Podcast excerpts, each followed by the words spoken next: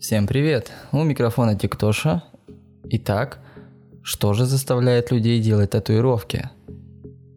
Сегодня тату не делает только ленивый, причем многие не останавливаются на одной татуировке.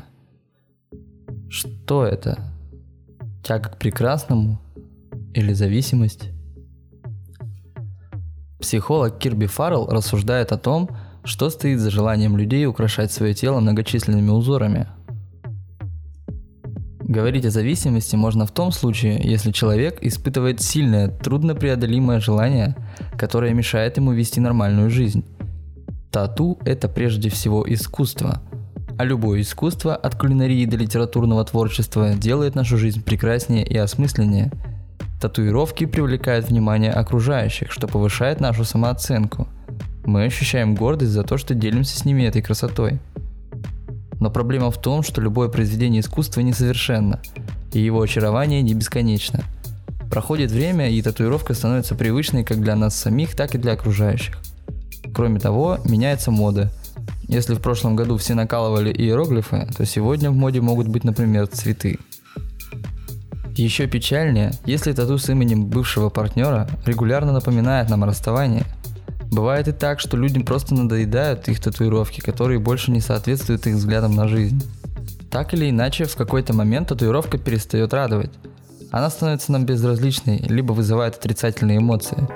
Но мы помним то воодушевление, которое испытывали, когда только сделали ее, и хотим вновь испытать эти эмоции.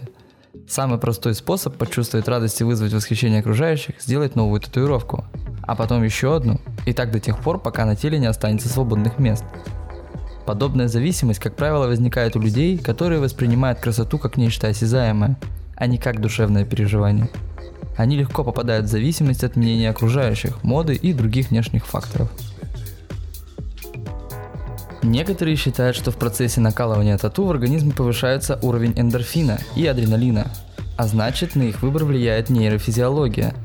Однако многое зависит от самого человека. Разные люди по-разному воспринимают одни и те же события – для одних людей визит к стоматологу обычное дело, а для других трагедия. Иногда люди делают тату, чтобы испытывать боль. Страдания делают их впечатления более сильными и значимыми. Например, мусульмане-шииты или средневековые святые сознательно клеймили себя, а христиане воспевали муки распятия. Можно не ходить за примерами так далеко и вспомнить, что ваша подруга регулярно делает восковую эпиляцию зоны бикини – потому что считает, что она усиливает сексуальное наслаждение. Возможно, вы считаете процедуру татуажа доказательством собственного мужества. Этот опыт очень ценен для вас. Пока вы помните о боли, а окружающие обращают внимание на тату, постепенно воспоминания становятся менее яркими, и значимость татуировки снижается. В погоне за модой мы получаем клишированную красоту и однообразное искусство. Мы ежедневно приспосабливаемся к меняющейся жизни – и искусство один из инструментов адаптации.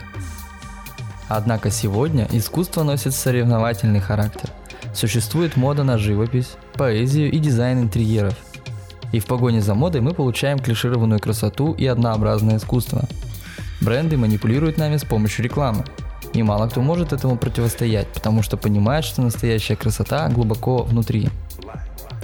Мы живем в мире стереотипов, которые нам навязывает телевидение и интернет – мы больше озабочены количеством виртуальных друзей, чем количеством реальных отношений. Делая новые татуировки, мы убеждаем себя в том, что теперь выглядим современнее или красивее. Но это только поверхностная красота.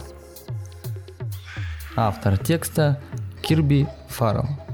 Спасибо, что дослушали выпуск до конца. Еще больше интересных статей в паблике интервью с самим собой. До встречи.